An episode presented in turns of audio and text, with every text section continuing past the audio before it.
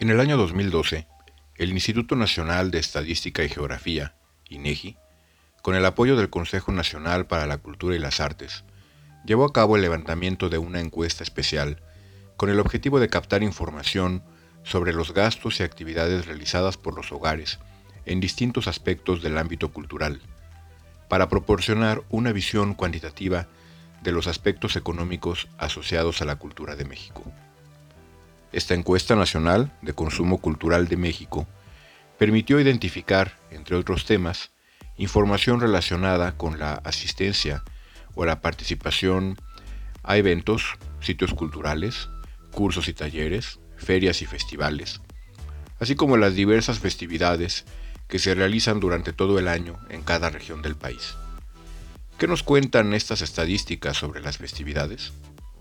Aquí en las espirales de Culturatría, en Libreta Negra e Icónica Urbana, te damos un dato interesante. De acuerdo con esta encuesta, estas festividades o fiestas tradicionales pueden ser religiosas, cívicas o patrias, o bien carnavales.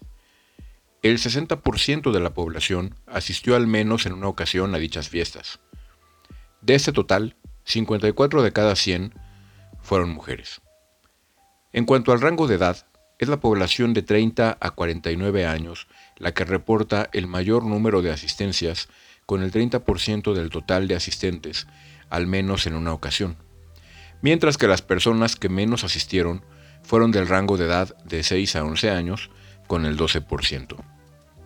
En cuanto a las asistencias por nivel de escolaridad, se observa que la población con educación básica tuvo la mayor asistencia, al menos en una ocasión, con el 56% del total de la población asistente a fiestas tradicionales, en contraste con la población asistente que no posee algún nivel escolar, la cual representó tan solo el 4%, mientras que las personas con educación media y superior tuvieron una asistencia de 22 y 18% respectivamente.